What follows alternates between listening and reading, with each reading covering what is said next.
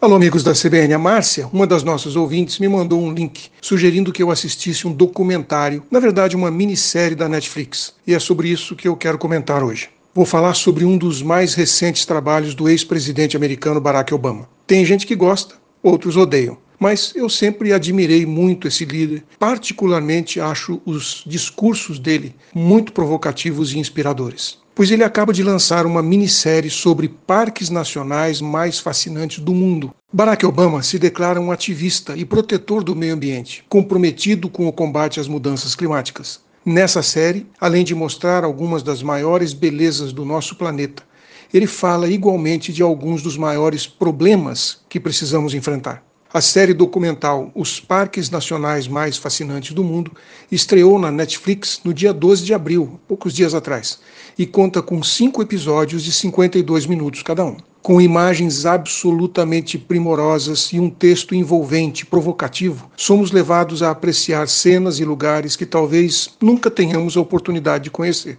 mas que existem e merecem ser preservados e protegidos como redutos, como testemunhos da harmonia e do equilíbrio no mundo natural. Eu me considero uma pessoa atualizada, bem informada sobre o tema da natureza e da sustentabilidade, e fui surpreendido com situações que eu desconhecia. Os episódios despertam na gente de forma natural, uma análise crítica sobre o que nós estamos fazendo, mesmo sem saber ou sem querer, com o clima, com a natureza e as consequências em lugares dos quais a gente nunca ouviu falar, mas que podem extinguir espécies animais sem que a gente perceba. Eu me lembrei de uma experiência que vivi pessoalmente quando morava na Amazônia e acompanhei uma equipe da expedição de Jacques Cousteau para documentar uma pesquisa do INPA, o Instituto Nacional de Pesquisa da Amazônia, sobre o jacaré de coroa. É a menor das espécies de jacaré que vive na região. E ao contrário dos outros, ele não habita rios e nem lagos, somente os pequenos e gelados riachos que cortam a floresta densa, onde o sol nunca chega no solo. Répteis e anfíbios não têm cromossomos sexuais.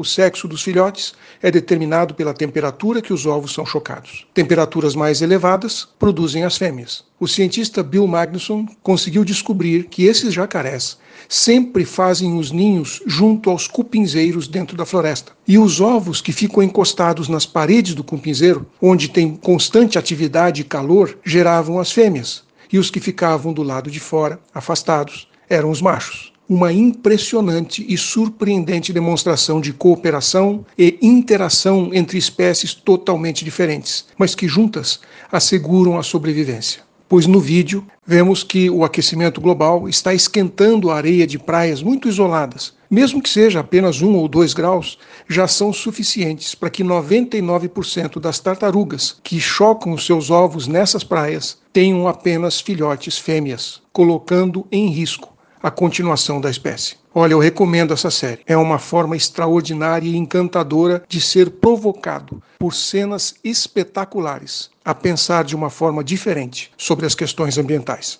Um abraço, aqui é o Silvio Barros, para a CBN.